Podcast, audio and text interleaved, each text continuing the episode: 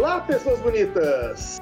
Seja bem mais um Quadro Quadro, aquele podcast gostoso de cultura pop japonesa audiovisual. Eu sou o Jean, vulgo Kei. Estou aqui com Zé Veríssimo, Ah, males que vem para o bem, não é verdade? Gabriel Guerreiro, É, meu namorado é um piloto.「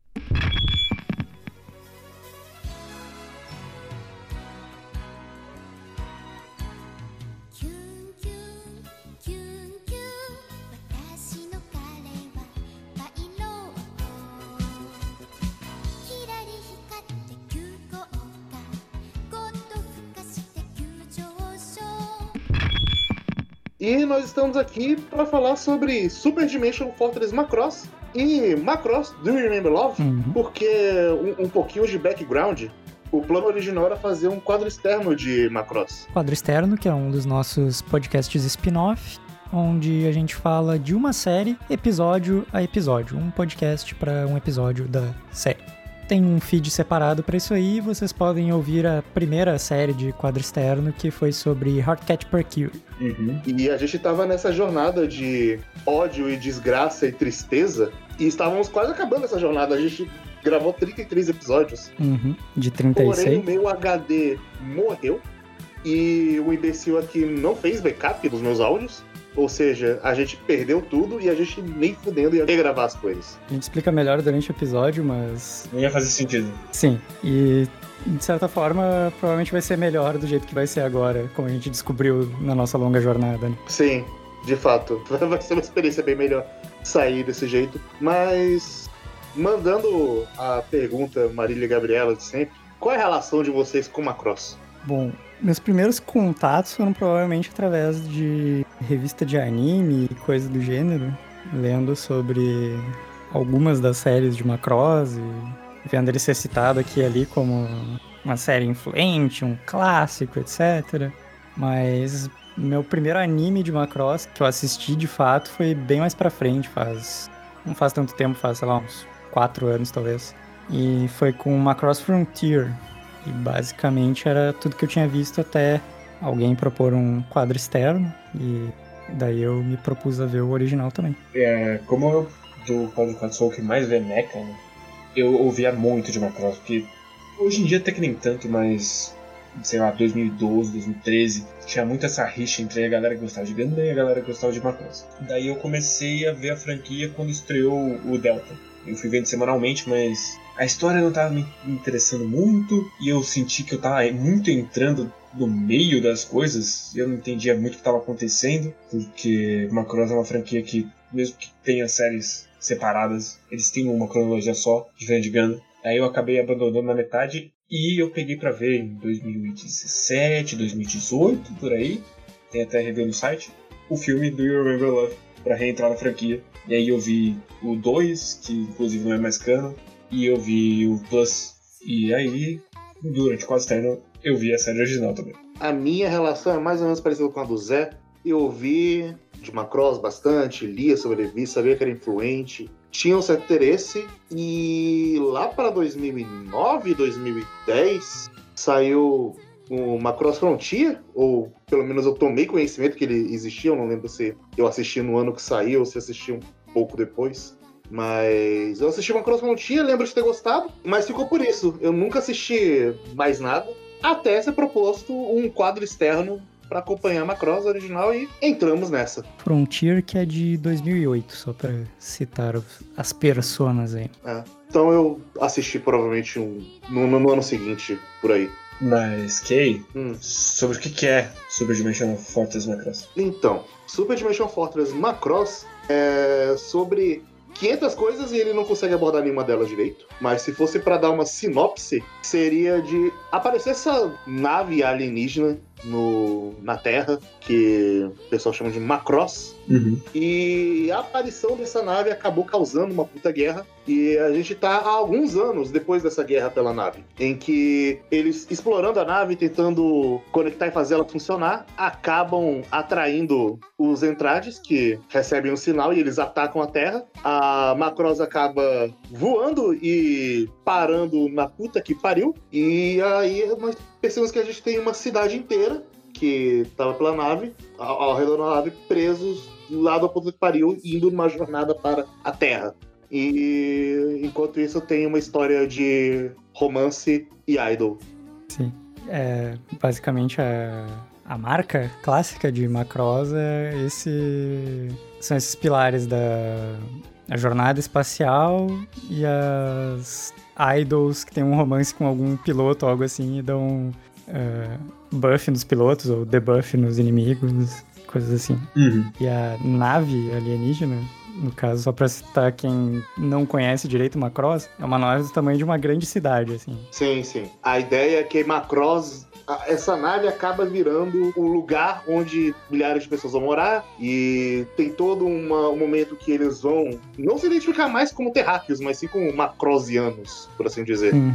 É, eu acho que, já que a gente tá aqui, né, nesse começo, é bom dar um- uma explicação meio básica de por que, que ele virou um clássico. E muito é por dois motivos. O primeiro é o aspecto do idol, que a própria Min Mei, que é a personagem idol da, da primeira série, ela é considerada a primeira idol que não é uma pessoa de verdade. Sim. Então, sei lá, se você gosta de Hatsune Miku, do Zombie Saga, Love Live, tudo nasceu em Macross.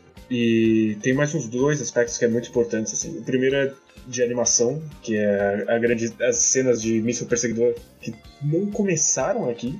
Elas começaram em Eden, mas ficaram marcadas por Macross. Ninguém via Idem. Exato. E a terceira coisa mais importante é o robô que transforma em nave Sim. que foi o que alçou o Shuji Kawamori de um moleque que ficava no estúdio ali pra um cara que fez o design de Optimus Prime, por exemplo. Sim. Uhum. Então você pode agradecer pro Transformers também. Exato. E se você é ocidental, que é uma chance meio alta, você pode também conhecer Macross pela versão Power Rangers dela, que é Robotech. Que não pega só Macross, ele pega umas duas outras séries depois, mas a primeira parte é uma reimaginação de Macross. Deve ser topíssima. É. Quero passar muito longe. Nossa, deve ser uma bagunça do caralho, essa junção de três séries. Assim, não precisava juntar com outras pra ser uma bagunça, né? É, é, o- a série original já é uma bagunça do caralho. Mas Robotech deve piorar essa bagunça. Sim, deve ser outro patamar. Mas você ouvindo a gente já falando desse jeito, já deve ser que a gente não gosta nem um pouco de Macross. e foi uma experiência engraçada porque a gente estava muito aberto para Macross. Pelo menos eu tava querendo muito gostar, eu tava bem animado. E os primeiros episódios ainda estavam me animando. Tinha bastante coisa que eu falava, hum, isso aqui é interessante. Ó, eles podem abordar coisas bem legais aqui. Ah, tava O, o episódio 2 tem uma cena muito boa, muito, muito, muito bem dirigida. Uhum. E esses momentos me seguraram por vários episódios. Então, quando acontecia alguma coisa que eu achava ruim, saía episódio ruim, eu falava, ah, não, mas. Eles mostraram que eles são capazes de fazer coisas legais. Sim. Daqui a pouco eles se encontram. Aí eles não se encontraram. Eles só se perdiam mais, mais, mais e mais. De vez em quando eles voltavam pra dar uma esperança É. e se perder de novo logo na sequência. Normalmente era tipo três episódios ruins, um episódio bom, um episódio mais ou menos, dois episódios ruins, um episódio bom, até ficar tudo ruim, ruim, ruim, péssimo. É, foi mais ou menos dessa experiência, assim. É que, é, pra mim, é claramente uma, uma grande bola de neve por muitos motivos, assim. Uhum. Primeiro que dá pra ver que, tecnicamente, a série ela é muito inconstante. Demais. Ela tem uns picos ali, principalmente em cena de ação, mas em todo o resto tá tudo a ponto de explodir. Parece que se ele mexer um pouco a câmera pro lado, tudo vai derreter e vai pegar fogo a célula. Eu não sei o que vai acontecer. Não, tem episódio que dá pra ver a câmera Sim. do negócio refletindo. Refletindo na célula, maravilhoso. Mas eu dou, eu dou um pouco de desconto pra Macross, a série pelo menos, porque considerando o subgênero do, do Real Robot, só tinha Gundam quando a produção aconteceu de Macross. Então não tinha muito estabelecido as coisas. Era um, um terreno muito. Cara, é pra onde a gente vai? A gente não pode só copiar Gundam. Vai ficar esquisito. E dá pra ver muito no começo, assim, que tipo, tá, pra onde a gente vai? E aí? Assim, O que não dava pra comprar é da metade pra frente, que eles acharam pra onde eles queriam ir e foi uma desgraça. eu entendo que você fala do desconto, mas. é, Eu não sei se merece tanto desconto assim, porque, ok, Real Robot só tem Gundam, mas. Tu já tinha outras coisas de óperas espaciais e coisas do gênero, com é, animes de navinha, dramáticos, tipo Yamato de vários anos antes. Então, não tem. Tem um desconto, mas não é tanto assim também, sabe? É, assim, a impressão que a gente tinha era que era uma série feita por dois diretores diferentes. Uhum. Eles não se conversavam com o outro e não tinha ninguém pra supervisionar. Não, pra, pra mim, Porque parecia que a série queria ser uma coisa, aí depois ela começava a ir pra outra direção. E isso se perdura até o final, até em alguns detalhes. não, até o episódio 34 e 35 eles, já, eles não se conversam ainda. E tem 36 episódios essa série. Sim. Mas eu acho muito engraçado porque eu, eu vi o filme, né? Pra gravar isso aqui. Sim. E parece muito que a série é uma versão caseira do Sim. diretor começando e depois o filme é ele fazendo pra valer. Sim, É engraçado. É verdade. Aham. Que é, é incrível como o filme melhora. Depois a gente fala mais do filme, mas é incrível como ele melhora 100% dos aspectos, assim, tipo, Sim. todas as coisas são. Absolutamente todas as coisas são melhoradas. Sim, sim. De fato, tudo faz mais sentido lá. Mas focando, focando por enquanto um pouquinho mais na série. é, a gente falou que tem muita coisa errada. Vocês querem entrar nos pormenores do, do que, que tem de tão errado ali? Acho que dá pra dar mais um comentário geral, assim, pra dispensar quem não quer ouvir spoiler ainda. Que é que, sei lá, apesar de tudo, depois que a poeira baixou e tal, eu ainda guardo uns momentinhos de, de personagem da série. Hum. Eu falo, cara, esses, esses foram, foram os momentos bons, assim. Foram os momentos honestos. Tem, tem. Que, sei lá, na, gra- na gravação do episódio a episódio, eu não conseguia ver esse- esses pequenos momentos. Eu só via o, meu Deus, eu não aguento mais ver essa merda. e depois, assim, passava eu olho e falo, cara, teve, teve aí, teve seu charme. Teve bons momentos. Eu acho que depois a gente entra nisso, mas eu arrisco dizer que existe um, uma coisa, uma única coisa em específico que eu prefiro no anime do que no filme. Olha aí. Pelo menos de cabeça, assim. Só existe uma coisa que eu falo, hum, a, a forma que aconteceu no anime foi mais impactante, foi melhor produzida pra mim, mas de resto. Veremos, porque eu acho que quando a gente tava episódio a episódio, eu não diria que eu fui o mais positivo, mas talvez eu era o que tava ainda menos negativo na reta final, principalmente. Mas mesmo assim, não me lembro de nenhuma coisa que eu preferi na série do que no filme. Eu, eu vou dizer que eu prefiro o Max da série. Hum. Essa é a Ah, única coisa, mas é porque ele não tem, ele não tem espaço nenhum no filme também. sim. É, Mas não é uma coisa que, tipo, caralho, faltou o Max, hein? Porra. E só sobre a, a questão da.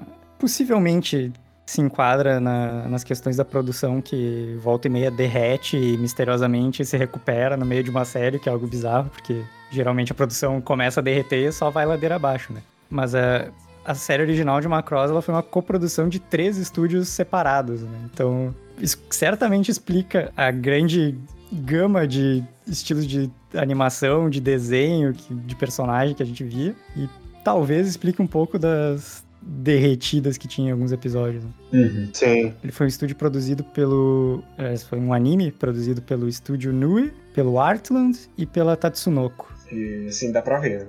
Principalmente Tatsunoko, você olha assim e fala, caralho, é realmente. E também dá, pra ver que eles estão reutilizando uns, uns trocos de Yamato ali, Uhum, que sem, sem nenhum pudor, é o mesmo diretor, inclusive. Ele saiu de Yamato pra fazer aqui. sim. E uma coisa que eu, que eu acho interessante, e que é um pra comentar aqui, que é a diferença entre o, o, a série e o filme é pegar os mesmos conceitos, os mesmos temas, e um aplica bem, o outro aplica mal. Uhum. Mas ficaria uma reclamação que é ou porque as pessoas não viram a série e só replicam, ou porque é um bagulho muito de fã de anime mangá que é ele olha pra intenção e ele esquece o resto. a intenção é suficiente pra muita gente. Então, não importa se ele conseguiu fazer ou não. Ele apontou pra lá, então é bom o suficiente. Sim. Porque eu fui procurar alguns comentários sobre a série e todos eles falam coisas que não estão inerentemente erradas. Eles estão citando temas que estão na série, mas estão muito mal na série. Sim. Sim. A pessoa não está mentindo, mas, porra, né? Que não é nem boa vontade. É... Não é uma forçação, é uma, uma distorção praticamente do, Sim. da colocação dos elementos. E, e- é uma coisa que era uma constância dos nossos comentários, é de que, olha, tem coisas legais que ele pode abordar disso aqui. Uhum. Olha, ele tá abrindo os temas que pode sair umas discussões interessantes. Pena que ele tá errando nisso tudo. É. Se bem executado, poderia dar certo. Ou pena que essa coisa muito legal que ele colocou tá nos últimos episódios. E também não é resolvido, inclusive. É, e também não resolvido. Então, assim, existem intenções boas, existe muito, muito potencial, mas é praticamente tudo desperdiçado. Sim. E é muito engraçado que Super Dimensional Fortress Macross é ao mesmo tempo duas franquias diferentes. Porque ele é parte da trilogia Super Dimension Uhum. e depois uma sequência da franquia Macross. Então, esse é o tanto que esse filme deu que essa série deu certo. E deu tão certo que recebeu um filme totalmente reanimado, inclusive. É. Sim. E na época era. Até hoje é comum um filme resumo de série, né? Uhum. Mas é basicamente um recorte das cenas do anime pra TV com uma ou outra coisinha reanimada, né? Se quando tem, né? Que às vezes é só recorte mesmo. E o Macross foi inteirinho reanimado. Foi ele. O, o filme do Remember Love, ele tá recontando a história de outra forma, completamente diferente. Uhum. Isso foi a melhor decisão possível. Sim. E só pra. Como a gente já começou a falar mal meio constantemente agora, só pra reiterar que, quanto à nossa não má vontade com a série, o nosso formato do quadro externo, como a gente faz podcasts muito grandes com frequência, a gente limitou pra ser no máximo três pessoas pra não ficar grande o episódio, já que ele é diário, né? O podcast. Mas Macross tinha mais candidatos do que vaga, né? Então teve que ter uma negociação pra pessoas desistirem Sim. porque a gente, tava todo mundo interessado em Macross. É. E, pelo menos da minha parte, também não é uma questão de. Ah, então era muito interesse, tava num hype alto demais e foi uma decepção. Tipo, nem tanto, sabe? Porque eu tô meio acostumado a ver. Não que eu veja com muita frequência, mas eu já vi vários animes velhos, é, Uhum. década de 70, 80 e tal. E, tipo assim, eu sei meio que regular a expectativa pra coisas da época, sabe? Principalmente quanto a ritmo, quanto a barriga, quanto a questões episódicas e mesmo como o mundo funcionava naquela época, né? E, tipo, sei lá, mesmo com tudo isso em conta, ainda foi bem decepcionante Macross. Sim, sim. Não é que ele envelheceu mal. É que ele era é ruim. Sim. E é, sei lá, é- eu acho que é especialmente engraçado porque o próximo ou o anterior podcast a esse é basicamente a história de Joy. E a última série de Mecha que eu vi completa foi Zetaganda, que é dois anos mais novo do que Macross. Uhum. Então eu tava meio, meio ali também. Sim. Mas a verdade é que essa série é frustrante. O sentimento que eu termino a série de Macross é uma frustração de olhar todo o potencial que não vai pra lugar nenhum e rever o filme. Fez primeiro, eu achei esse filme melhor do que a primeira vez que eu vi, mas ao mesmo tempo eu fiquei frustrado novamente porque se o texto da série fosse metade do que é do filme, tinha sido uma experiência muito legal. Sim, pois é. Sim. Eu comentei aqui, a gente. O Kei e o Guerreiro terminaram de assistir a série hoje, no dia da gravação. E eu ainda precisava. Precisava não, eu já tinha acabado ontem, anteontem, sei lá. Mas eu resolvi que eu ia rever. Eu ia rever, não. Eu ia ver o filme do. É, do You Remember Love. E aí, tipo assim, quando eu terminei, eu mandei no grupo do Telegram que era obrigatório que o Kei visse o filme, já que ele não tinha visto. Porque é, é, é outra parada, assim, deixa tudo muito mais positivo, assim. Porque o filme é realmente muito bom, assim. É, se, se não fosse o filme, a gente soltaria na desgraça. Uhum. Mas, mas- assim, pra dar uma coisa legitimamente positiva pra Macross, tanto na série quanto no filme, uma coisa que legitimamente eu não tiro de, de Macross, eu não tiro esse mérito nunca, é a trilha sonora. É verdade. Eu acho a trilha sonora de Macross muito, muito boa. Não necessariamente as músicas da Mimei, apesar de ter músicas da Mimei que eu gosto. Eu acho que a anime que eu ativamente desgosto é só a My Boyfriend's a. É, essa aí é Essa é terrível. terrível. E é a que mais toca na série. Sim. Eu acho incrível que a segunda também é meio ruinzinha, assim, não é. Não é tão desagradável assim, tipo, meu Deus, quero estourar meus ouvidos, mas, mas tipo, eu acho incrível que no filme até isso, tipo, ele pega uns recortezinhos de, inclusive de My Boyfriend is a Pilot, e não é irritante. É, Ele abre o filme com My Boyfriend's a Pilot. Sim. e não é agressivo. Veja Não. bem. Eu, eu vou dizer que tem outra coisa que eu acho inerentemente boa de Macross, que é todo, todo, todo o design da série.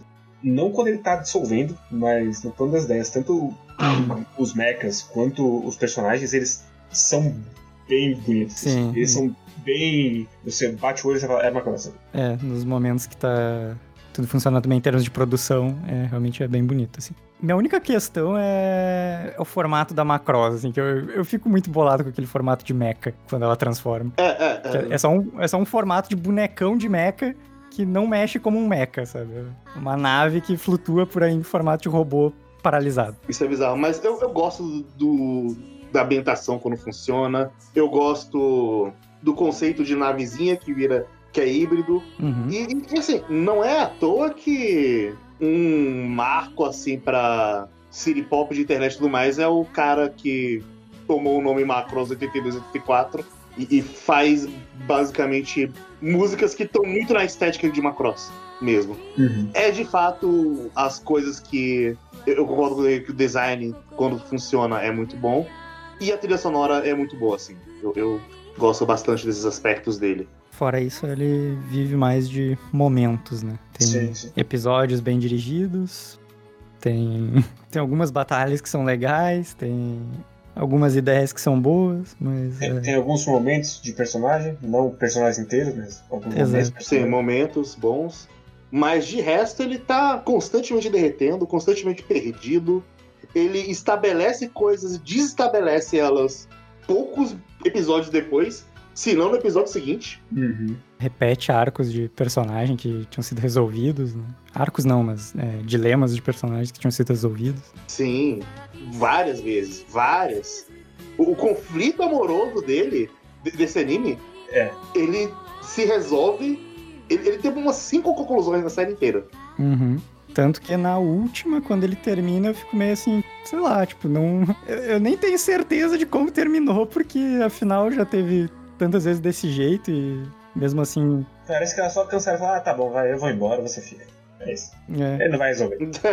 Foi um cansaço geral. Não, velho, foda-se, acabou. sei lá, nada impede que se tivesse um 37 episódio, ele pegasse e fosse atrás da, Não. dela de novo. Sim. Só parece que, sei lá, tinha um. Um diretor que gostava da Hayase, outro gostava da Minei. Aí cada um tentava sabotar o outro pra terminar o casal. E quem pegou o último episódio foi o tudo. Tipo isso. Eu, eu acho, assim, honestamente impressionante que Nisekoi consegue dar desculpas melhores pra ficar carregando o triângulo amoroso. isso, é, isso é algo. Eu Não, não persisti muito com Nisekoi, então. Assim, não é difícil você fazer qualquer desculpa de triângulo amoroso melhor do que Macross, porque, meu amigo.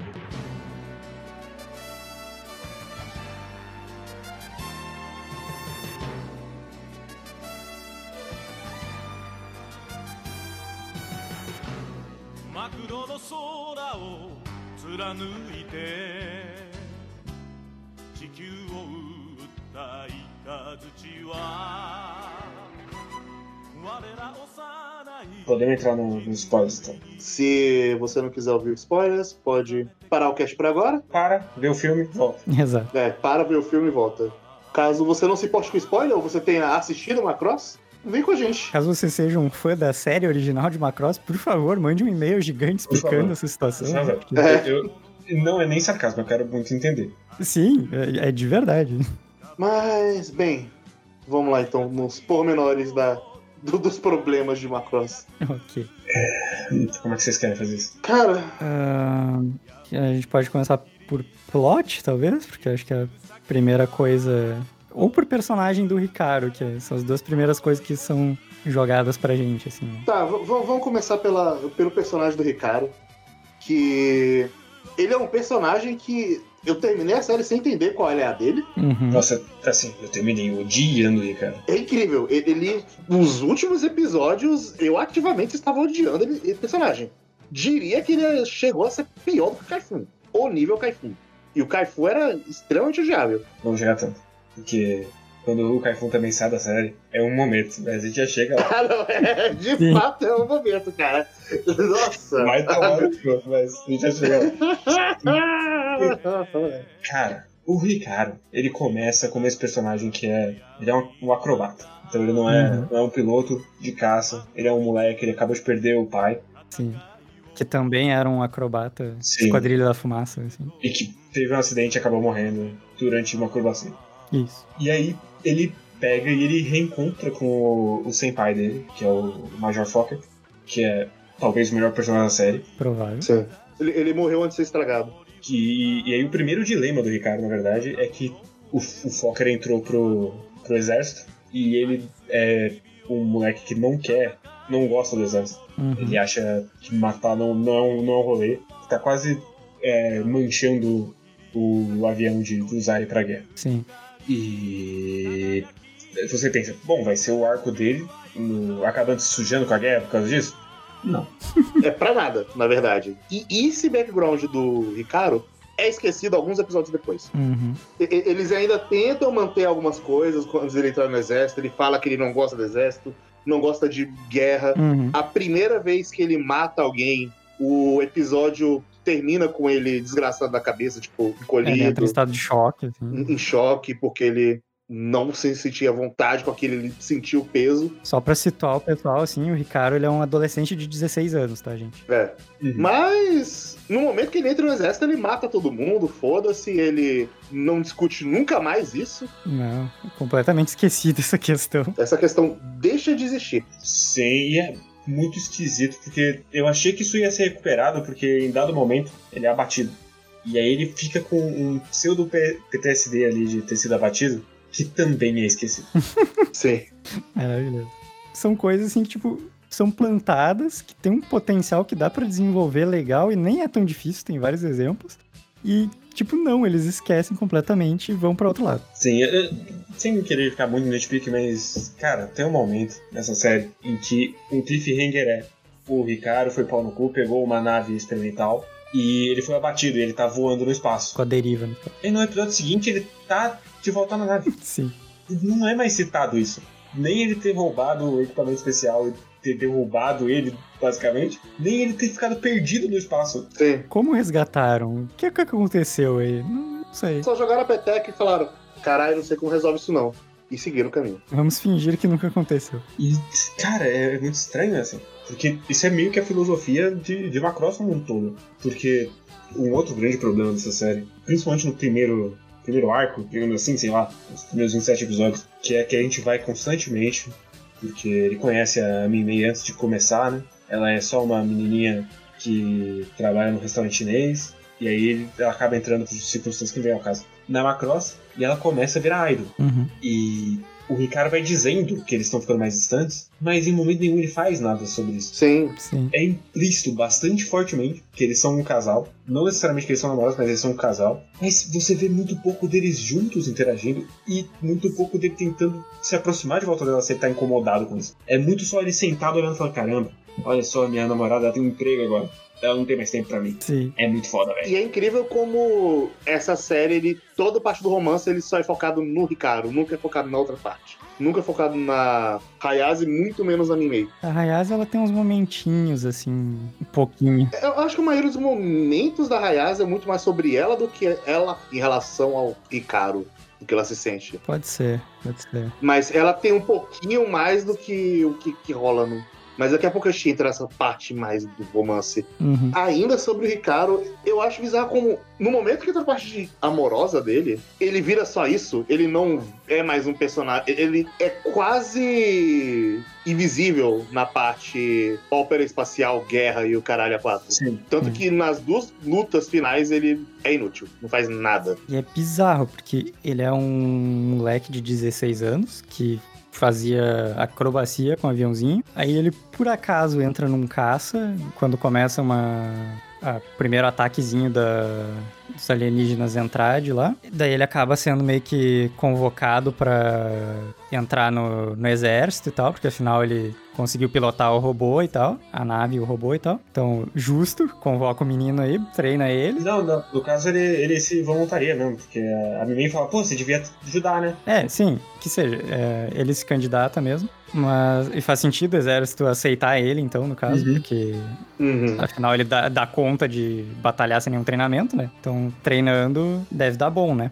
Só que depois ele vai evoluindo inexplicavelmente, assim, porque vão aparecendo pilotos que são melhores que ele, e ele não vai fazendo nada de particularmente relevante nas batalhas. Mesmo assim ele vai subindo de rank, É, pois é, isso aqui é bizarro, ele vai sendo promovido, assim, tá? Aí quando vê ele é um certo momento, não muito pra frente, ele é um moleque de 16 anos, ou já com 17, talvez, mas acho que nem tem 17 ainda. Ele já é capitão de uma um mini esquadrãozinho ali. É bizarríssimo. É, eu, eu acho que esse é um momento bom pra falar que a noção de tempo da série é toda zoada. Uhum. E até o final, assim. Sim. Do, quando ele troca do 34 pro 35 e é Natal e tá nevando, cara, o que tá acontecendo? Que ano é esse? Uhum. é, é. Quantos anos passaram? Que, inclusive, tem um, tem um momento da florestinha lá que tá encobrindo uma nave já, que é tipo, caralho, quanto tempo passou? Aham. Mas é, é tudo, é tudo esquisito. E, tipo, você tem essa sensação de progressão dele, sem nenhum merecimento, mas a série acredita que ele tá subindo como se fosse padrão, não é tipo, ah, olha só, esse moleque tá dando sorte de subir na carreira. Sim. No texto parece um, um crescimento normal, mas você não vê feitos o, o suficiente. E até o ponto em que, sei lá, no final da série ele é um dos caras mais pica do exército, ao mesmo tempo que, inexplicavelmente, ninguém sabe quem ele é. Sim. É. Não, ninguém sabe quem ninguém é. É, é- é incrível. Sobe em meio. Só a Mimi. A Mimi é a única pessoa famosa nesse universo. É, Inclusive, eu fiquei muito curioso que num dos últimos episódios ali, quando ela chama o, o Ricardo pra um restaurante de um conhecido dela, onde vão muitas celebridades. Eu fico, que celebridades, tá ligado? Não tem. Só vai ela lá, tá ligado? Se ela vai com o Kaifun já são duas, porque ele é ator. É verdade. Um grande Xiao Pai Long. É, eu acho que dá pra entrar minha e-mail, então. Já que a gente tá aqui. Podemos. Sim. Eu vou dizer que eu estava otimista com a relação dela e o Ricardo nos primeiros episódios. Tava, tava. Eles tinham interações legais. É, tava bonitinho. Eu olhava e falava, não, não, não, faz sentido eles serem um casal. Eles tiveram interações que levavam pra isso. Uhum. E estavam naturais. Até ele se perder e cagar tudo. Tinha umas, umas partes um pouco forçadas, tipo, quando eles ficam presos só os dois na, no compartimento lá da nave e tal, ela quer se matar uma hora e tal. Mas, mas tudo bem, dá, dá pra relevar, sabe? Não, é, não era tão horrível assim. Ainda fazia sentido. Eu, eu vou dizer que eu acho que a Mimi é o personagem mais maltratado dessa série. Ela é muito. De fato.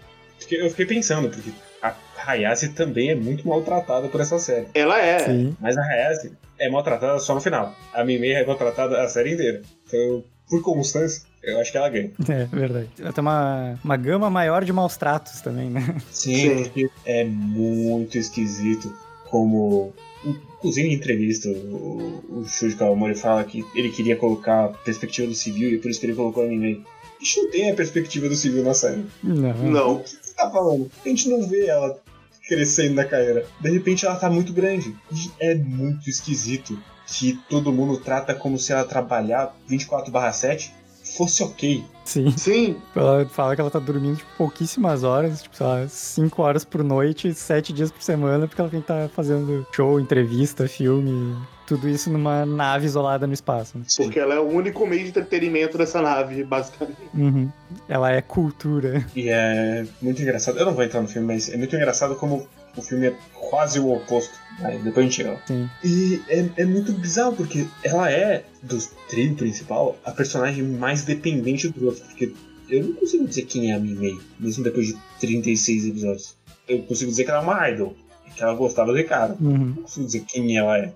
E ela tem dois arcos de personagem que são o mesmo arco de personagem de caralho, por que, que eu tô cantando? E aí, no episódio 30 ela descobre. E aí no episódio 36 ela descobre de novo. E não é que ela teve uma. Não resolveu direito as questões. São questões que voltam e tal. Tipo, não, não, ela resolveu e daí ela esqueceu e daí ela resolveu de novo. Sim, e o setup desse conflito dela querendo desistir é muito bizarro, que é o Kaifun chega, ela quer um dia de folga, ele fala, não, você vai trabalhar de novo. Kaifun, que é o primo barra empresário barra interesse romântico dela. E, a- e aí ela fala, não, não vou cantar hoje não. E aí isso é um breakdown de, caralho, você não pensa nos seus fãs, você só pensa em você, você é muito egoísta. Quando que isso aconteceu? Sim. Sim. Você não mostrou ela sendo assim até agora. Uhum. Tudo que a gente viu por 34 episódios nessa altura era ela abrindo mão de tudo pra- pela carreira. Uhum. Como você tem a cara de pau de inverter isso e falar que não? Ela era muito, muito snob o tempo todo. E tudo que ela fez foi pensando nela. Tipo, uns quatro ou cinco episódios antes, tu tava dando tapa na cara dela porque ela tava cantando pros fãs dela sem cobrar um cachê muito alto, né? É, É, cara. Não, é bizarro. Nesse epílogo, ela é basicamente punida por não ter ficado com o Ricardo. Sim. É, é o que acontece, ela, ela escolhe o Kaifu por motivo nenhum, inclusive. É só porque a série quis. Nenhum. Ela, você ama o Kaifu, né? É, é, é, amo sim. Por quê? Porque sim. Não, e já tem uma forçada de barra anterior que diz que é ela falando que nunca viu o, o Ricardo como namorado, quando isso é mentira. Sim. Eu vi a série. Não adianta você tentar mentir pra mim. Eu não comecei no episódio 20. Né? Aí ela é ativamente punida. O Kaifun virou alcoólatra e eles esquecem que ele virou alcoólatra do episódio seguinte. Sim. Ele, ele vira o cara que quer fazer tudo pelo dinheiro, mesmo que esteja em reconstrução do universo, até que ele era o cara com o coração no final, que ele só, só tava pensando no público. E aí ele sai andando da, da série. Ele literalmente sai andando. Ele some e Sim. não tem conclusão. Coloca o casaquinho nas costas dela e sai caminhando rumo ao deserto. assim. E eu, eu acho que é um momento bom pra entrar no Kaifun. O pior personagem dessa série.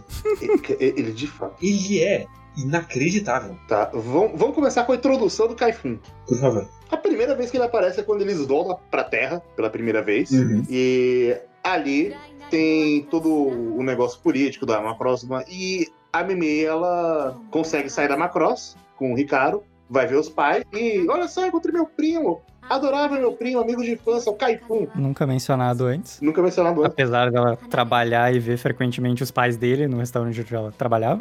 E esse é o episódio 15, só pra citar você. É. É, eu não mencionaria também. Fica aí. Bom ponto.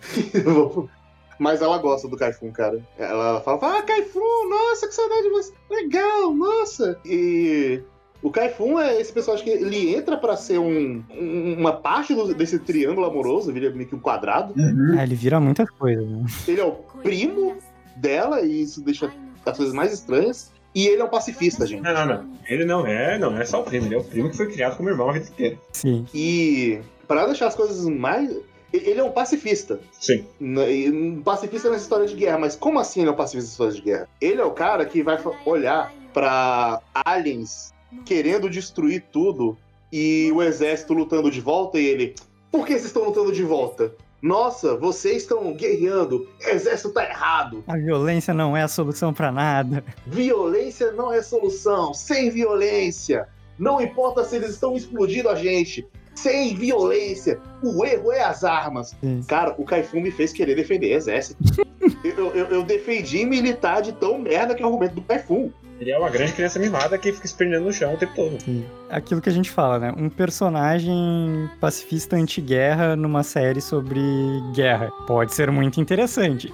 É um cocô fedorento. Sim. É é porque ele, ele é pacifista até a página 2. Ele soca a gente por nada na, na- na briga de bar. É Mas verdade. ele, não, ele não socou gente, ele socou militares. Mas, cara, eu, eu não teria problema. Eu não teria problema dele ser esse merda se a história reconhecesse que ele é um merda.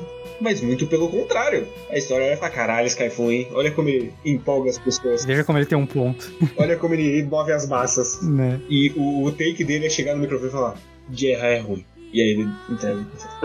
É basicamente isso. Nossa, tem toda essa merda, aí a Hayase olha pra ele, ele parece meu antigo amor. e tem o flashback do antigo amor, ele não parece. Não parece nem um pouco.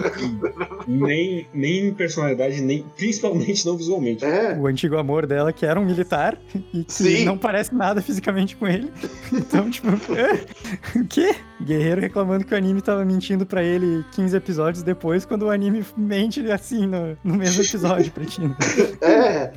tipo, Toda vez que ele aparece, alguém fala: Nossa, o Kaifan é muito bonito, né? Você viu como ele combina com a Mimei? E aí a reação do Ricardo é: Caralho, será que ela vai ficar com ele não comigo? Aham. Por que você não pergunta pra ela? É, pois é. E o, o triângulo amoroso de, de Macross, eles se resolvem. Eu não vou falar nada, foda-se. Eu vou deixar rolar. Até o momento que ele começa a agir e fica pior, porque ele ativamente começa a virar um filho da puta. sim. Mas ainda não é a parte do romance. É muito esquisito. O, o Kaifun ele é muito estranho, porque em dado momento ele começa a negociar com, com os aliens, falando pra eles se soltarem, pra ele não sei o que, não sei o que lá, e também não vai pra lugar nenhum. Depois ele vira o cara agressivo com a Mimei, ao mesmo tempo que é o manager, ele é meio abusivo com ela. Uhum. Claramente porque ele tá com ciúme do Ricardo. Tem a grande cena na cidadezinha que é só patética demais. Sim. Eles se olhando no carro e, ele querendo. Ele trazendo pontos válidos até ele desistir que ele tem pontos válidos e começa a só ser um imbecil. Sim. É um negócio, cara. O Kaifun, ele, ele é um personagem, ele, ele tá ali só pra ser um babaca e a série não consegue reconhecer isso. Toda hora parece que ele tá tendo um ponto. Até nesses momentos que era pra ser, tipo, o downfall dele, essa é a queda dele, ele virou um alcoólatra, filho da puta. Quando ele manda o. Não, foda-se vocês, exército, tem uns pontos válidos aqui na reclamando com o Ricardo na cidade pra. Só por ciúme, a série ainda dá uma pontinha de. Talvez ele tenha razão e as pessoas dão crédito pra ele. Sim, É muito estranho. bizarríssimo. Mas a gente falou que a Hayase ficou apaixonada por ele por motivo nenhum. Eu, eu acho que é um ponto legal pra chegar lá na Hayase. Tá. Eu acho engraçado que a Hayase, ela teve momentos legais. Em alguns momentos eu tava pensando, hum, talvez ela seja a personagem que eu mais gosto nessa série. Quando ela confronta o pai, no, quando a Macross volta para pro espaço. Foi um momento legal Sim, ela sim. confrontar o pai sobre isso, porque o pai dela é um, um militar da, da alta patente e basicamente a Macross foi expulsa do planeta Sim. Terra para ser uma isca gigante no espaço. Todo mundo ser condenado para morrer ali. E ela fala: pau no seu cu, pai. Eu vou pra Macross também proteger meu povo. Foi uma coisa legal. Ela tem esses pequenos momentos legais que fazem, ah, né? Mas ela é tão maltratada pela série. Sim. É, é- é triste. E ela tem umas questões meio estranhas, assim, por exemplo, quando eles param, acho que é em Marte, né? Que ela, eles acham aquela base lá onde ela Sim. Ela tem os flashbacks do, cara que ela gostava no passado e tal. É ok, sabe? Eu entendo que estão tentando dar uma profundidade pra ela e tal, mas. Ah, não sei. é- De novo, é é mal executado, sabe? Assim, é mal executado. Eu acho que tem aquela parte meio misoginia nos 80, Aham. de que a mulher, ela vive em função de um homem e ela é um ser muito frágil e fraco e facilmente quebrável. Sim. E isso é muito pra Mimei quando ela tá presa e querendo se matar e diz que o sonho dela é ser noiva. mas pra mim, May é. Não que seja bom, é ruim também pra mim, May, mas pra mim, May faz um pouco mais de sentido porque ela também é uma adolescente, né? Presa com o Ricardo. A Hayase, ela já é uma jovem adulta, ela tem uma patente mediana já de responsabilidade dentro da nave e tal. Ela coordena as navinhas quando elas vão para os caças, quando eles vão pros confrontos e tal, né? Ela é a segunda pessoa mais importante da Macross inteira. É, talvez. É, que a gente não vê tanto essa parte da Cláudia, mas a Cláudia também parece ser bem importante lá dentro e tal. Sim, eu, eu diria que, sei lá, é o Global, depois vem a Hayase, depois vem a Cláudia. É meio, meio que. É. E a Hayase, ela é toda, toda responsável, toda mais madura e tal. Então, quando chega nessa parte, assim, e ela quebra tão fácil, meio que... Ah, não, não foi bem construído isso pra ela quebrar desse jeito, sabe? É porque ela lembrou do homem dela, que inclusive é um homem, tipo, uns 15 anos mais velho que ela. Uhum. Eles consertam também muito no filme, inclusive. Eles parecem mais regular em idade. Sim. Sim. E eles fazem ele parecer com o Ricardo, então faz mais sentido também. É meio bizarro. Ela, ah, não, meu homem, ele morreu aqui, né? Sim. Desisto, vou morrer aqui também. Inclusive, a- essa grande diferença de idade é mais um ponto ainda. porque Agora ela já é uma mulher adulta e, tipo, ela tá quebrando por causa de uma paixonite quando ela era uma pré-adolescente, sei lá, uma adolescente Sim. bem jovem. Inclusive, essa é a primeira vez que ela tem um breakdown. Sim. São vários. Certo. Aham. E nunca é bem construído e nunca é bem resolvido também. Ela sempre esquece depois. Pois é. É, e, e ela depois se matando por causa de uma paixonite pro moleque 10 anos mais novo que ela. Sim. E aí depois ela tem o grande momento que ela ouve o, o Kaifun falando: E se a gente não matasse ninguém? Ela fala: Putz, real, né? E aí, por algum motivo, o Cupido acertou uma flecha nela também do Kaifun. É porque ele parece com o cara morto. Ah, meu Deus. Por, por que que eles falaram que ele parece com o cara morto? Eu não entendo, cara. Eu não sei. Eu não sei. Eles queriam fazer esse quadrado amoroso, custe o que custar, cara. É isso. Podiam falar que, sei lá, ela ficou impactada pelo discurso, sabe? Não que ele. É, A gente acharia estranho, acharia estranho. Mas, porra.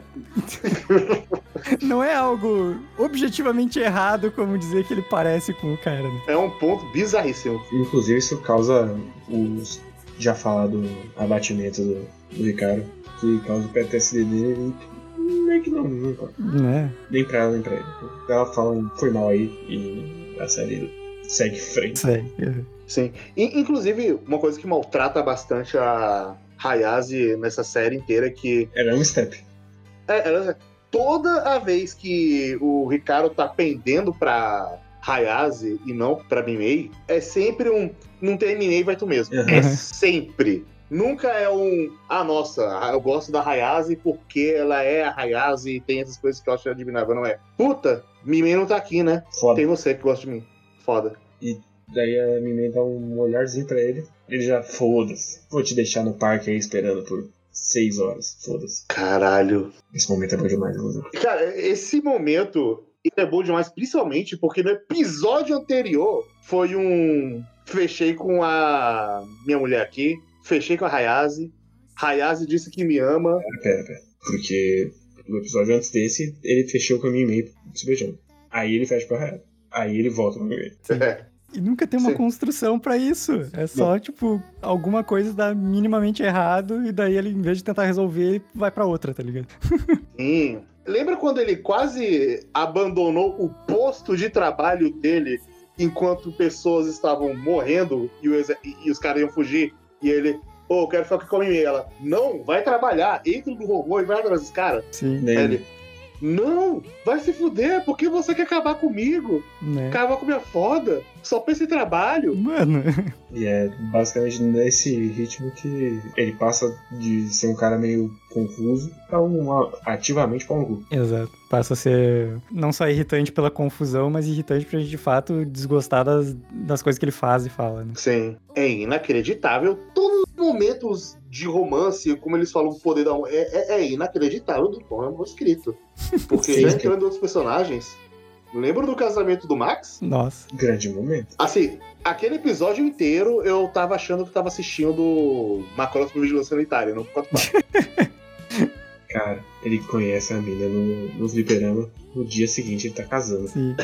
Não, não, ele conhece a mina no fliperama, aí ele, putz, vamos pra um date? Vamos. E no date eles fazem uma briga de faca, que é a briga de faca mais feia que eu já vi na minha vida.